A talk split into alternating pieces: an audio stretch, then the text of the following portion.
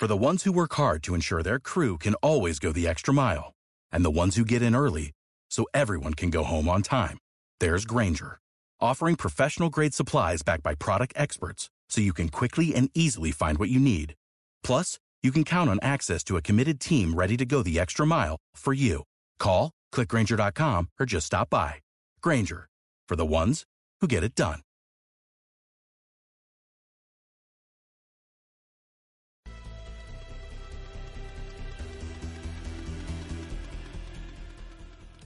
Érase una vez.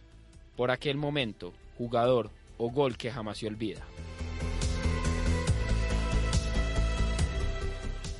Vamos a desempolvar los recuerdos. Un gladiador de oro. Cuando lo mencionan, es imposible no pensar en su país de nacimiento y viceversa. Fue un crack total, pero muchos no lo sitúan en la élite del fútbol, por más de que merezca estar allí. Un delantero habilidoso, fuerte, técnico, ágil, veloz, con buena pegada con ambas piernas y una rapidez mental digna de cualquier centrocampista, pero que él utilizaba para marcar goles. No fue un referente de área neto, pero en 369 ocasiones infló las redes rivales. Un jugador único en su especie, que hizo explotar de alegría a todo un país, érase una vez Andriy Shevchenko. quasi mette fuori tempo Montero. Cavi Moreno bene. Shevchenko nello spazio. Va via Shevchenko accelera. Salta tutti Shevchenko cerca la conclusione Andriy Shevchenko Este goleador ucraniano nació el 29 de septiembre de 1976 en una región muy cercana a Chernóbil, lugar del que tuvo que huir a sus nueve años de edad con su familia y a causa del trágico accidente ocurrido en la planta nuclear de dicho sector. Sheva, como se le ha llamado, viene de un país donde el fútbol no era muy tradicional hasta ese momento, pues en los años posteriores ha ganado mucho más reconocimiento y en buena medida gracias a este talentoso atacante que influenció no solo a jóvenes de su país, sino en gran parte de Europa. Su idilio con la pelota no fue cuestión de azar, era un amorío que estaba predestinado. Desde su nacimiento, sus padres querían que entrenara cualquier deporte, sin importar cuál fuera. Andriy de tan solo tres años se enamoró de aquel objeto esférico que lo divertía cuando lo pateaba y lo obligaba a correr detrás de él. Ya había hecho su elección, un año después, cuando recién comenzaba a entrenar en un club barrial, un ojeador del Dinamo de Kiev, uno de los equipos más reconocidos de Ucrania, puso sus ojos en él. Podría sonar un poco disparatado querer contratar a un niño que ni siquiera tiene noción de lo que ocurre, pero no podían perder un talento tan escaso como el suyo. Shevchenko se formó en las divisiones inferiores de este club y con el paso del tiempo le daría la razón a tan arriesgada apuesta de aquel ojeador.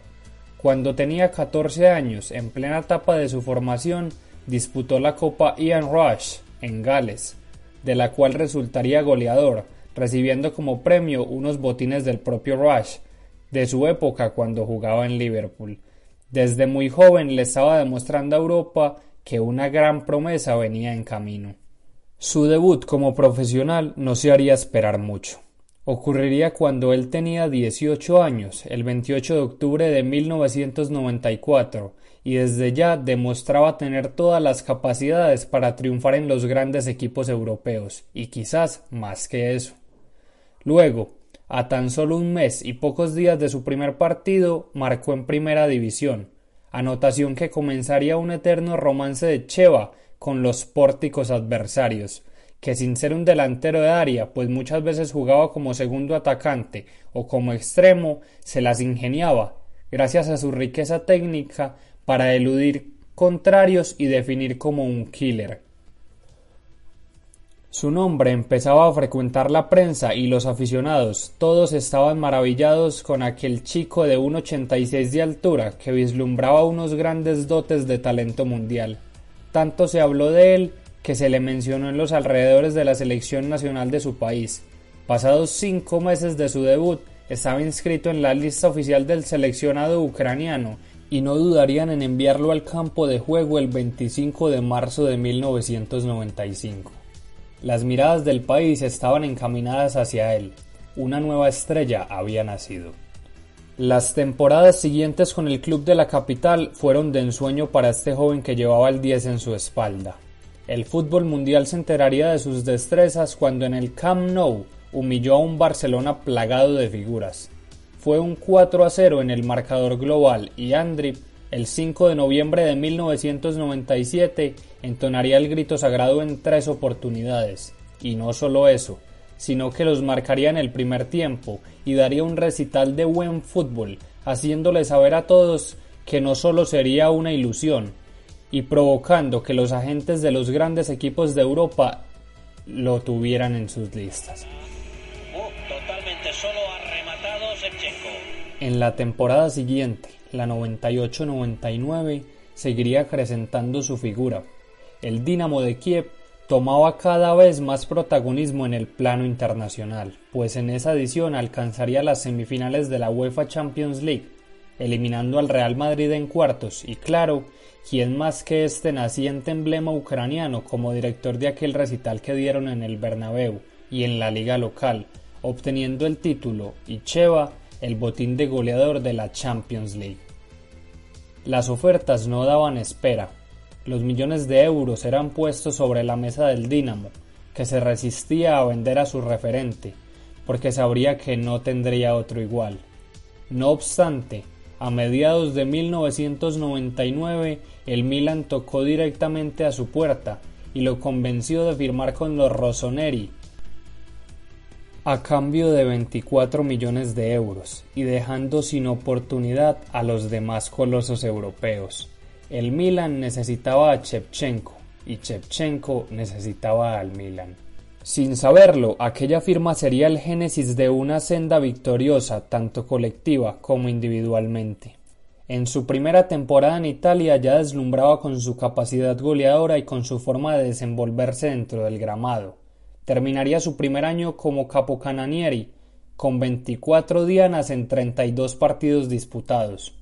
Las temporadas 2000-2001 y 2001-2002 no serían las mejores para el Milan, aunque el ucraniano cada vez adquiría más madurez y se afianzaba como una de las figuras del conjunto que dirigía Carlo Ancelotti.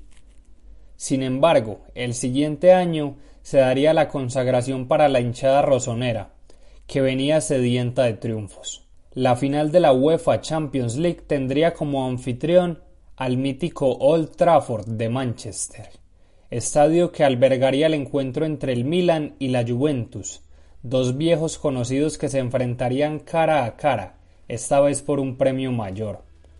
El partido fue trabado y con un juego muy físico, característico de los italianos, así que todo tuvo que definirse desde el punto penal donde Dida y Gianluigi Buffon fueron los grandes protagonistas al atajar varios cobros.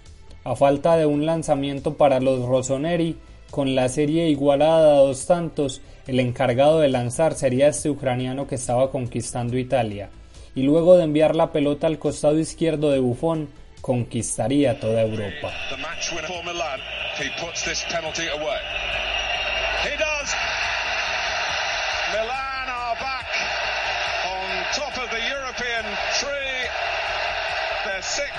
Desafortunadamente, este onceno que tenía jugadores de la talla de Sidorov, Inzaghi o Rui Costa perdería la Copa Intercontinental de ese mismo año ante Boca Juniors, aunque el próximo año sería de oro para Cheva.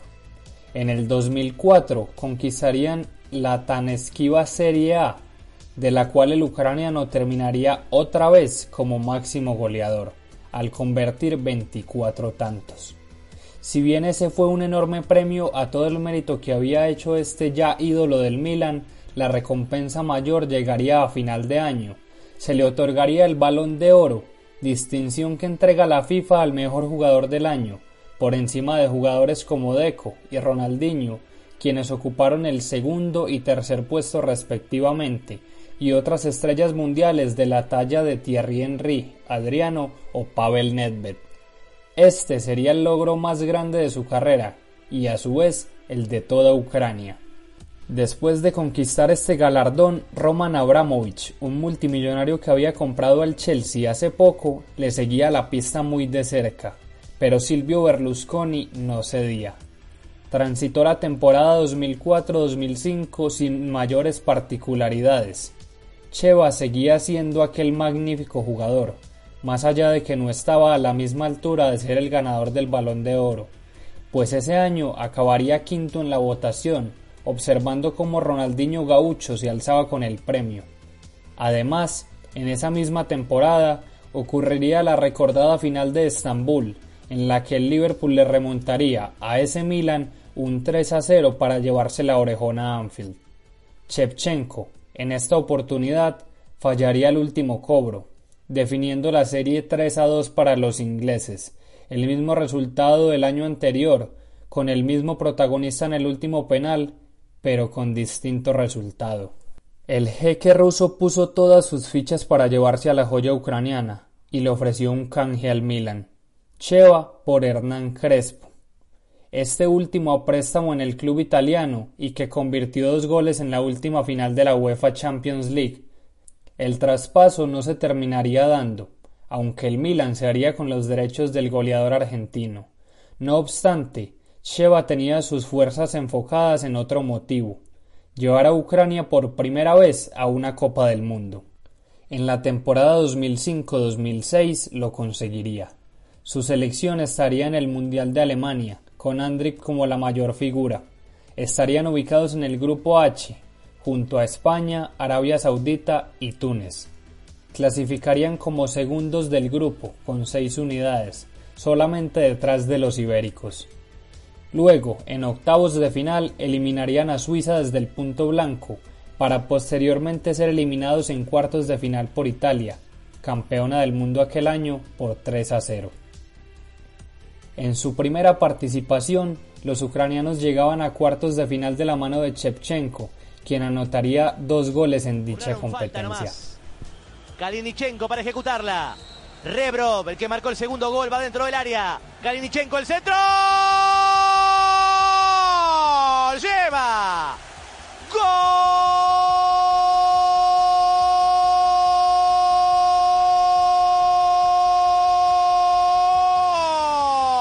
De Ucrania. Shevchenko tenía que llegar su tanto en el arranque del segundo tiempo, menos de un minuto. Lleva, cumple, lleva, marca y festeja. Arriba Ucrania, 3 por 0. Baja la persiana y otra Terminada cosa. la cita orbital, por fin en Londres recibirían una buena noticia. A mediados de ese mismo año, el Chelsea lo ficharía a cambio de 45 millones de euros y se despediría del Milan siendo el segundo máximo goleador de su historia. El héroe ucraniano viajaba a tierras inglesas. Las dos temporadas siguientes no fueron como él esperaba. Las lesiones opacaron su talento, tanto así que muchos afirmaron que su fichaje fue un fracaso. Por momentos se le vieron destellos de aquel crack que burlaba rivales en Italia, pero no con la misma regularidad. Aún así, consiguió ser el máximo goleador de la Champions League hasta ese momento, siendo superado años después por Ruth Van Nistelrooy, Raúl, Messi, Cristiano Ronaldo, entre otros. Cheva había desilusionado en Inglaterra y en gran parte por una hernia que lo aquejó durante un buen tiempo. Por ello, en el 2008 decidió tomar un nuevo rumbo. Shevchenko llegaría de nuevo a Milán, esta vez en calidad de cedido, luego de que Berlusconi y Abramovich hicieran un secreto acuerdo, del que nunca se conoció mucho detalle. Se encontró con un conjunto renovado que venía de ganar la UEFA Champions League. Ya allí estaban Ronaldinho y Beckham. Kaká era una figura mundial y Alexandre Pato la nueva gran apuesta. En la ciudad italiana su estadía sería corta, solo estaría allí un año y sin dejar muy buenas impresiones, pues sería utilizado como un revulsivo y pocas veces como titular. En el desenlace de la temporada, el Milan decidió no hacer uso de su opción de compra y su imagen como ídolo se desvanecía paulatinamente. Su retorno al Chelsea fue fugaz. Jugaría un partido y el Dinamo Kiev se lo llevaría de nuevo. La leyenda regresaba a casa. En esta oportunidad no vestiría la 10, como lo hizo en sus inicios. Luciría la 7, aquella que lo hizo grande en el fútbol mundial. Las temporadas venideras estuvieron un poco opacadas por las lesiones. La más grave de ellas fue cuando se fracturó la mandíbula en un partido liguero. Por esta razón, en el 2010 anunció que su retiro llegaría en 2012, después de la Eurocopa que se realizaría en su país, en compañía de Polonia, y de la cual él era embajador. A esta estrella le quedaban pocos años y una alegría muy grande. Llegó la tan esperada Eurocopa. Ucrania, la anfitriona, debutaría además en esta competencia.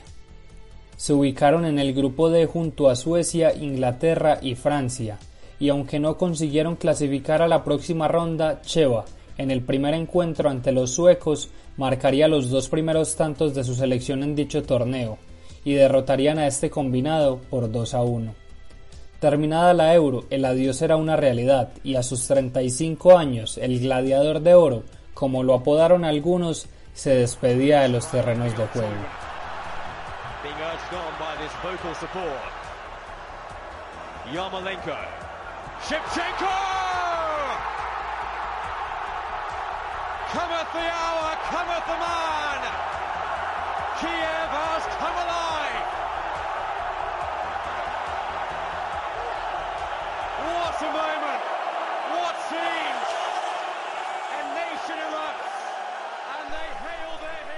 Luego de su retiro, Sheva se dedicó al golf por un tiempo, representando a su país en algunos torneos amistosos, presentando un considerable nivel. Incluso así, le fue difícil desligar su vida del fútbol. En el 2016 sería nombrado seleccionador de su país, acrecentando su figura como ídolo nacional. Andrip seguiría siendo una leyenda viviente. Tomó el equipo justo para las eliminatorias al Mundial de Rusia 2018, Llegaría a la última fecha con opciones de clasificar, pero fue derrotado por Croacia, a la postre subcampeona en dicho evento, y se quedaría sin el sueño mundialista. Sin embargo, Cheva tomaría revancha de ello. Con un juego categórico, preciso y vistoso, los ucranianos se clasificaron directamente para la Eurocopa, derrotando a la Portugal de Cristiano Ronaldo, Muchos le atribuyen este éxito a su sagacidad para dirigir un buen equipo desde el banquillo.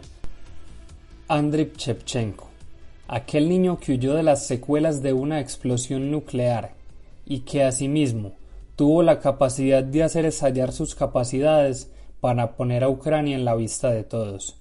Aquel héroe olvidado por muchos, recordado por otros, pero que nos maravilló a todos. Érase una vez por aquel momento, jugador o gol que jamás se olvida. Vamos a desempolvar los recuerdos. Escrito por Tomás Maya, narrado por Camilo Sánchez y editado por Santiago Palacios. Recuerda seguirnos en Instagram como másfutbol.met.